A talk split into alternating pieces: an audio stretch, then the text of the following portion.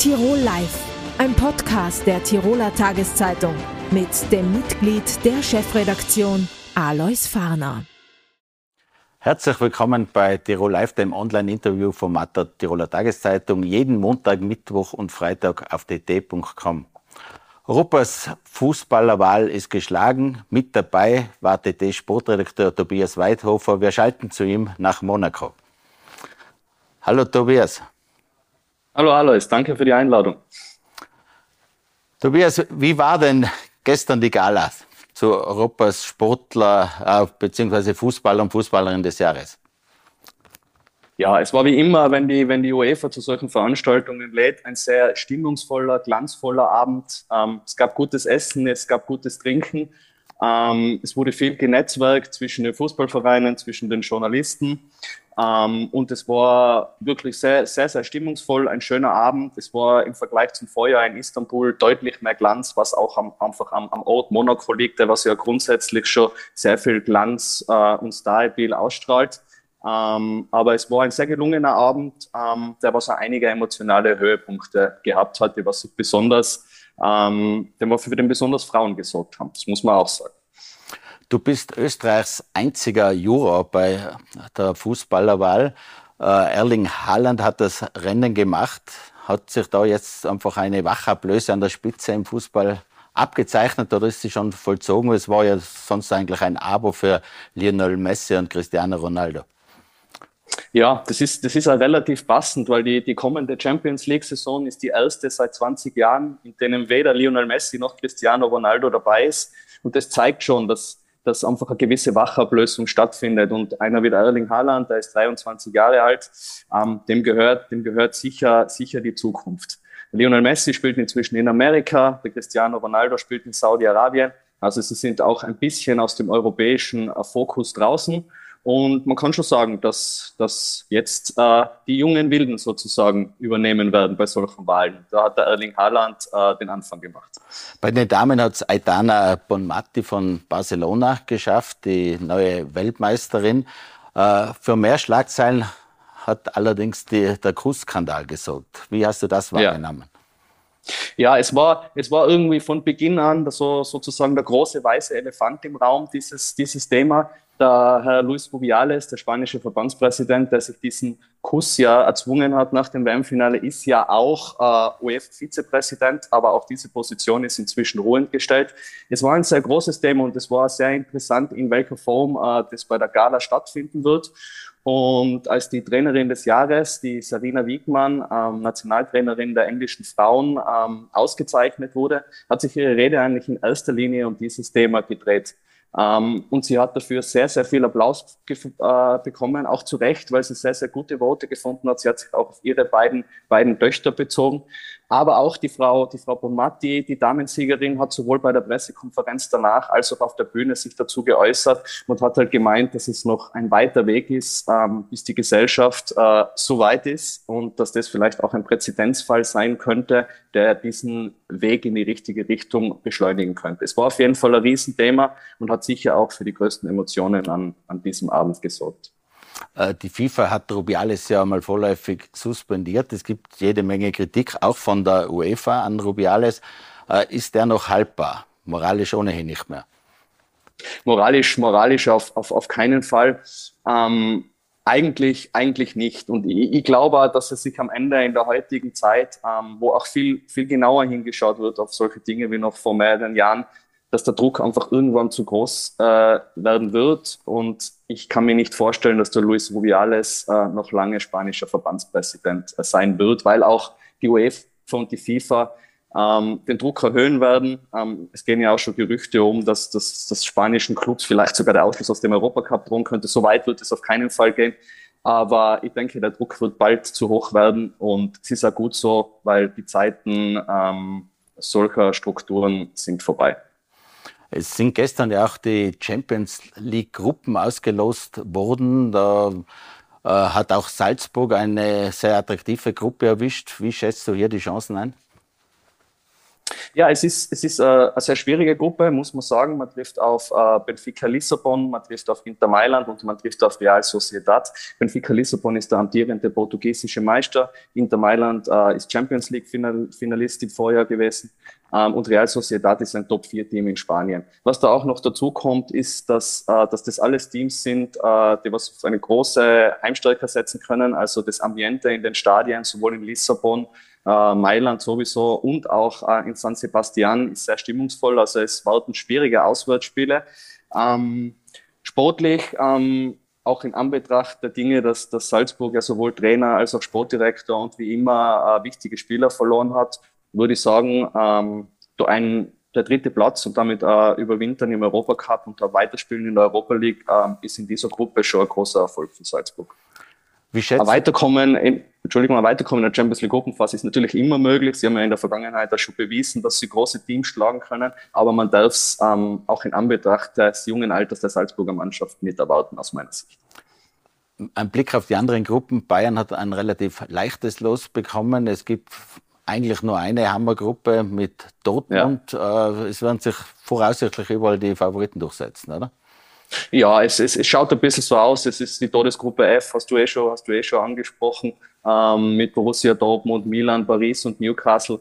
Ähm, der hat auch für großes, für großes Murren gesorgt, diese Gruppe. Das, das, da ist es auch lauter im Saal geworden, als, als auch noch Newcastle United da dazugekommen ist. Ist sicher die Todesgruppe. Ansonsten ähm, deutet viel darauf hin, dass sich die Favoriten durchsetzen werden. Aber auch bei den Bayern, ähm, Duelle mit Manchester United sind legendär. Da hat es ja damals auch das, das Finale von Barcelona mit den zwei Tonnen in der Nachspielzeit gegeben. Also auch auf solche Spiele kann man sich durchaus freuen. Oder dass, dass ein Verein wie Union Berlin, der was seine Champions League Debütsaison feiert und das ja auch völlig überraschend geschafft hat, auf Real Madrid trifft, ist natürlich auch ein Treffen zwischen zwei Welten werfen wir einen Blick auf die anderen österreichischen Teilnehmer. Nach Austria Wien ist gestern auch Rapid Wien in der Qualifikation ausgeschieden. Jetzt haben wir noch Lask und Sturm in der Europa League aktiv.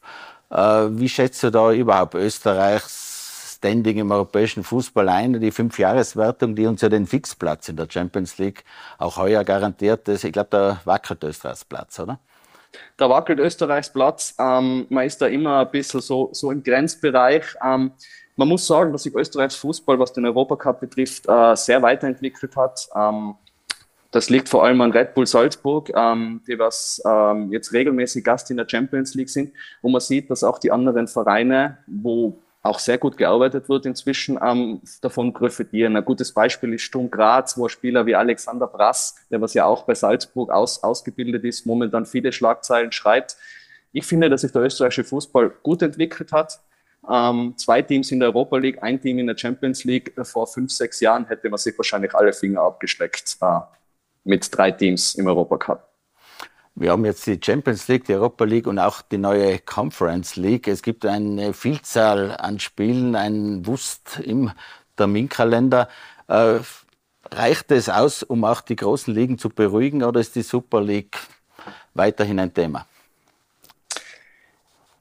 Es wird ja, es wird ja versucht, da dagegen zu steuern von der UEFA. Das, das, dieses Champions League Saison ist die letzte, die was im gewohnten Format stattfinden wird. Äh, nächstes Jahr gibt es ein neues Format in der Champions League. Da sind nicht mehr 32, sondern 36 äh, Teams dabei. Es gibt eine Art Wildcard für Traditionsclubs und es wird ein Ligensystem eingeführt. Heißt, mehr Spiele, ähm, mehr Spitzenspiele. Ähm, und das wird natürlich auch gemacht, um die Super League zu verhindern. Ähm, die, die, die, Super League ist, ist, ist weiterhin ein Drohgespenst, was über den europäischen Fußball schwebt. Es ist aber jetzt ab, ab, abgeschwächt, da in Wahrheit ähm, da nur mehr Real Madrid und Barcelona diese Bestrebungen offiziell anstreben. Juventus Turin ist ja vor kurzem auch ausgestiegen.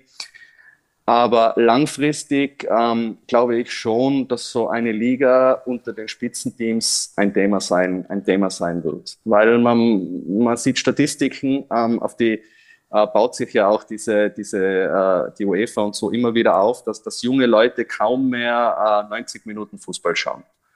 Und ähm, man versucht natürlich die Attraktivität zu erhöhen und der einfachste Weg ist, äh, wenn Real Madrid öfter gegen Barcelona spielt und seltener gegen Victoria Pilsen. Aber das ist natürlich äh, für alle anderen äh, Vereine unter den Großclubs äh, nicht erstrebenswert, weil sie dann um, um, um die Spiele gegen die großen Stars umfallen würden es ist ganz schwer zu sagen, aber ich glaube, äh, ganz vom Tisch ist die Super League noch nicht. Und man sieht ja, wie sich der Fußball auch finanziell entwickelt. Es gibt ja nur das Drohgespenst Saudi-Arabien, was irgendwie äh, über dem europäischen Fußball schwebt und was auch natürlich immer wieder, auch bei der Gala, ein Riesenthema war. Wie geht man damit um? Ähm, es wird sich noch vieles tun beim Fußball und es wird noch einige Formatänderungen geben und das, ich bin mir sicher, es wird neue Ligen geben, irgendwann. Kommen wir noch kurz zum Nationalteam. Da stehen weitere Länderspiele an, ein Testspiel, dann auch das wichtige Qualifikationsspiel gegen Schweden für die Europameisterschaft. Äh, Österreich scheint derzeit in einem Erfolgslauf drinnen zu sein. Wie schätzt du die Qualifikationschancen und dann vielleicht auch die Chancen bei der Euro in Deutschland ein? Die Qualifikationschancen sind aus meiner Sicht sehr gut. Also es qualifizieren sich ja die Top, die Top 2 aus jeder, jeder Gruppe. Mit dem, mit dem Remis in Belgien und mit dem Heimsieg gegen Schweden ist man da schon zwei sehr große Schritte gegangen. Ich würde sagen, die Tür ist spaltweit offen. Man trifft jetzt am kommenden Dienstag auswärts auf Schweden. Und ich würde sagen, wenn man dieses Spiel nicht verliert, dann kann man im Hintergrund schon für die Euro, Euro in Deutschland planen. Was dann diese Endrunde betrifft, es ist einfach nur zu früh, ähm, da, die, da die Chancen einzuordnen, weil äh, Verletzungen und so weiter, Forum, es kann viel passieren bis zum Sommer. Aber man muss schon sagen, dass das österreichische Nationalteam unter Teamchef Ralf Rangnick sehr gut entwickelt hat. Äh, der Spielstil ist ein deutlich attraktiverer wie unter dem Vorgänger Franco Foda. Es hat sich, ähm, es hat sich sehr viel entwickelt. Ähm, der Kader ist ein, ist ein sehr breiter und man hat in Wahrheit ähm, bislang unter dem Ralf Rangnick äh, immer überzeugt. Man hat da beim letzten Länderspiel gegen Schweden, ähm, das was ausverkauft war im Wiener Stadtstadion, gemerkt, wie die Euphorie in Österreich im Steigen begriffen ist. Also als der, als der Christoph Baumgartner da das, das späte 1 zu 0 gemacht hat, da hat man das Gefühl gehabt, dass das Dach fliegt vom alterwürdigen Happelstadion. Ähm, Könnte man es neu bauen? Dann könnte man es neu bauen, was ja auch keine schlechte Sache wäre. Und vielleicht, ähm, wenn, man, wenn man dann beim nächsten Heimspiel auch nach Belgien schlägt, vielleicht ist da no laut und vielleicht fliegt das Dach dann wirklich, dann wirklich aufs Spielfeld. Das Stadion ist natürlich immer, hast du eh schon angesprochen, ein, ein Riesenthema. Aber sportlich äh, finde ich, dass das österreichische Nationalteam sehr gut entwickelt. Und wenn man auch sieht, ähm, wo, die, wo die ganzen Spieler ähm, am Spielen, da muss man schon sagen, ähm, da ist einiges weitergegangen. Marko Nautovic ist ja auch gerade zu Inter Mailand gewechselt. Da kann man wieder in Bezug zur Champions League äh, bringen, kehrt nach Österreich zurück, trifft auf Red Bull Salzburg. Also die Stimmung ist gut in Österreich und dafür ist vor allem der Teamchef verantwortlich. Tobias, vielen Dank fürs Gespräch. Alles Gute nach Monaco. Vielen Dank. Danke. Grüße nach Innsbruck. Innsbruck bleibt politisch hochspannend. Diese Woche beherrscht aber ein anderes Thema die Schlagzeilen, das Hochwasser in Tirol, das relativ schlussendlich glimpflich abgelaufen ist. Wir sprechen über diese Themen und andere Themen mit dem Innsbrucker Vizebürgermeister Johannes Anzengruber von der ÖVP. Willkommen im Studio, Herr Anzengruber. Vielen Dank für die Einladung, Herr Fahner. Hansen-Gruber, am Montag war es in ganz Tirol sehr knapp. Auch in Innsbruck wurden Alarmpläne äh, aktiviert. Wie knapp war es denn wirklich, dass Innsbruck an einer Katastrophe vorbeigegangen ist? Ja, wir haben am Sonntag am Nachmittag die ersten Warnungen von der LWZ äh, vom Land Tirol bekommen, haben da eine Abstimmung gehabt, äh, dass die Prognosen sagen, dass wir an ein 30-jähriges Hochwasser und Plus kommen werden in Innsbruck. Äh, dementsprechend haben wir die Maßnahmen eingeleitet. Wir haben einen Sonderalarmplan für Innsbruck, für den Inn und aber auch für die SIL. Äh, und dementsprechend haben wir die Vorbereitungen getroffen. Wir haben dann am Montagvormittag äh, sind dann zur Landeseinsatzleitung gegangen. Äh, die Feuerwehreinsatzleitung hat vorher schon begonnen und wir haben es die ganze Nacht eigentlich abgestimmt äh, mit den Pegelwerten der Hydrologie und haben um sechs, halb sieben Uhr in der Früh die Entscheidung getroffen, dass wir bei der SIL, dem mobilen Hochwasserschutz, dem was wir vor einem Jahr neu gekauft haben, entsprechend installieren, gemeinsam mit der gesamten Feuerwehr der Stadt Innsbruck und den äh, mit der Gemeindeeinsatzleitung beziehungsweise mit der Einsatzleitung der Feuerwehr hochfahren. Gibt es vielleicht Erkenntnisse, die man aus diesem Ereignis mitnimmt, um für noch größere Ereignisse gerüstet zu sein? Äh, oder muss Innsbruck da noch was unternehmen? Wir sind sehr gut gerüstet in Innsbruck, aber dementsprechend äh, reflektiert man immer, gibt es immer Nachbesprechungen. Äh, die haben wir schon kurz äh, danach gemacht, aber jetzt der Abbau hat noch erfolgt und dementsprechend wird der noch stattfinden. Aber was wir sagen können, und das, äh, glaube ich, ist das Wichtigste, wir haben genau dieses Szenario äh, heuer im April geübt und das ist eingetroffen und deshalb waren wir so schlagkräftig und da großer Dank an alle Einsatzkräfte, an die gesamte Feuerwehr, an den ganzen Stab, die Wasserrettung und alle, was mitgewirkt haben. Äh, das hat hervorragend funktioniert und die sind freiwillig und ehrenamtlich da. Und da vielen Dank und größter Respekt alle, was da hier mitgewirkt haben. Zum Schutz und zum Sicherheit der Stadt Innsbruck. Kommen wir zur Politik äh, in der Stadt Innsbruck. Äh, viele finden, es ist irgendwie fast ein Tollhaus. Da geht es ziemlich rund äh, zwischen den Parteien. Die ÖVP-Listen, sage ich jetzt mal, die gespaltene ÖVP, die bürgerlichen Listen versuchen, eine Plattform zu bilden, um vielleicht künftig wieder den Bürgermeister zu erobern. Wissen da Ihre Ansicht? Das Wichtigste ist auch, dass man gute Politik für die Menschen dieser Stadt macht, für die Bürgerinnen und Bürger und dass man sich also tagtäglich einsetzt. Ja. Und äh, dementsprechend gibt es ein politisches Hickhack, das ist in alltäglich ja in Innsbruck. Aber wenn man sich auf die Aufgaben konzentriert, die was jeder übernommen hat, so wie in meiner Ressortführung, mit sieben Ressorts und 25 Referate, hat man an und für sich keine Zeit äh, zum Streiten. Und äh, wenn jeder das tun würde, würden wir eine Sachpolitik machen auf Augenhöhe mit den Bürgern und vor allem äh, mit den Bürgern in den Stadtteilen. Trotzdem will die ÖVP wohl die zwei gespaltenen ÖVP-Listen, vielleicht auch noch mit anderen Partnern, das Bürgermeisteramt von den Grünen zurückerobern. Äh, da gibt es jetzt Reibereien. Sie haben in einem offenen Brief gesagt, äh, Sie wollen da eine Urabstimmung, eine Abstimmung unter den Mitgliedern. Äh, die Partei, Landespartei scheint da andere Pläne zu verfolgen, vielleicht den Staatssekretär Tusk zu bringen. Ja, definitiv ist so, ja, ich will Bürgermeisterkandidat der Stadt Innsbruck werden und ich sehe mich auch als geeigneten Kandidaten.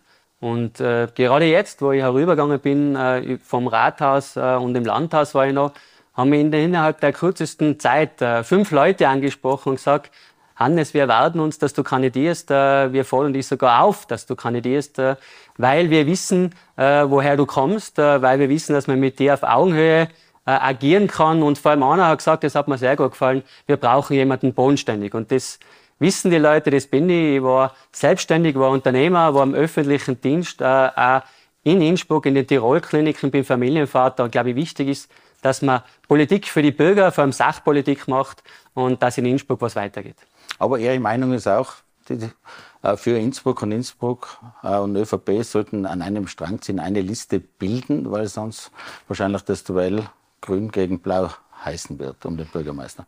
Das Wichtigste ist auch, dass man äh, einen bürgerlichen Bürgermeister stellt in Innsbruck.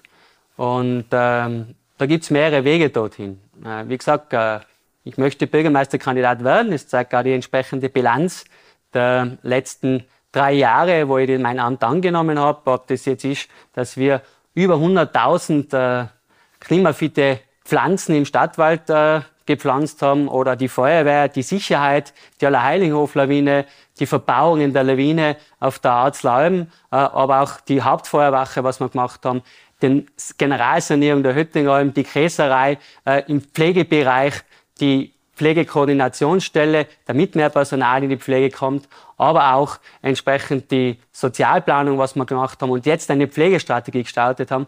Die Bilanz ist sehr groß äh, und da möchte ich weiterarbeiten und äh, es freut mich sehr, dass mich sehr viele Bürger auf der Straße anlehnen und nahezu auffordern, äh, zum Bürgermeisteramt zu kandidieren.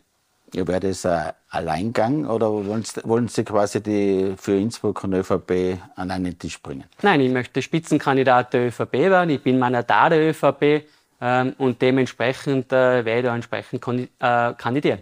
Aber wenn, sage jetzt mal, die Landespartei andere Pläne haben sollte, wie geht es dann weiter? Na, also ganz klar, also wir haben darüber gesprochen, dass im äh, Spätherbst ein Stadtparteitag stattfinden kann und äh, dazu werde ich entsprechend auch kandidieren. Aber es sollte nur einen Kandidaten geben, sonst ist die Wahl nicht zu gewinnen. Würden Sie dieser Meinung zustimmen?